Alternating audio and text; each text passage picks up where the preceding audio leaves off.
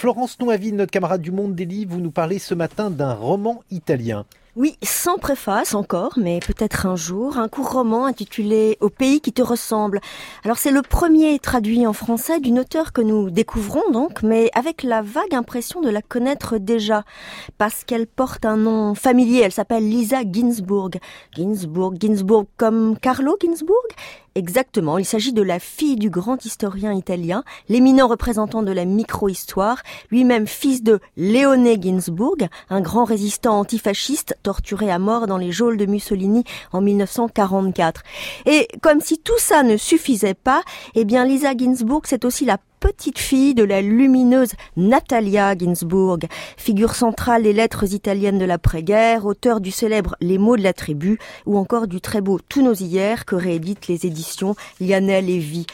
Alors, fille de, petite fille de, vous imaginez vouloir écrire quand vous êtes l'héritière d'une telle lignée d'écrivains et d'intellectuels Lorsque je l'ai rencontrée pour faire ce portrait dans le monde, Lisa Ginsburg m'a tout de suite parlé de ce qu'elle appelle le problème, le problème que ça a pour elle de porter ce nom. Longtemps, m'a-t-elle dit, il m'a été difficile d'entrer en contact avec moi-même. Finalement, c'est grâce à la fiction qu'elle a pu le faire. Parce que quand tu inventes, dit-elle, tu es dans ton histoire, ton imagination, ta fantaisie.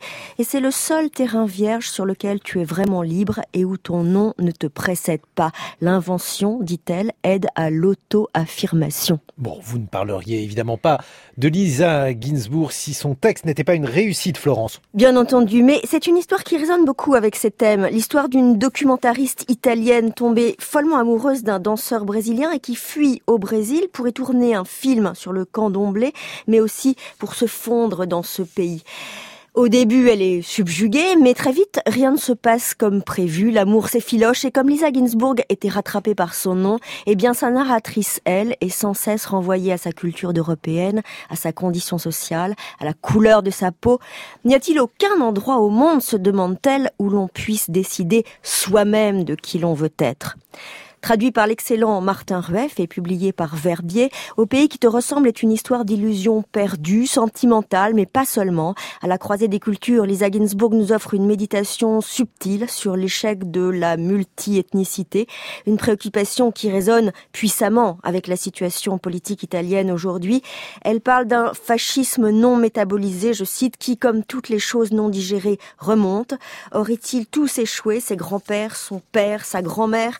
Que faire quand ni l'engagement politique, ni le travail de l'historien, ni celui de l'écrivain n'ont réussi à empêcher le retour des extrêmes? On imagine le sentiment d'impuissance, d'effroi même qui doit particulièrement saisir à la gorge celle qui incarne la troisième génération de cette illustre famille. Porter un tel nom, les Anglais ont une expression pour ça, a blessing and a curse, une grâce et une malédiction, mais tellement mêlée qu'on pourrait presque en faire un néologisme, une béné-malédiction. Merci Florence Noiville, on vous retrouve dans les colonnes du Monde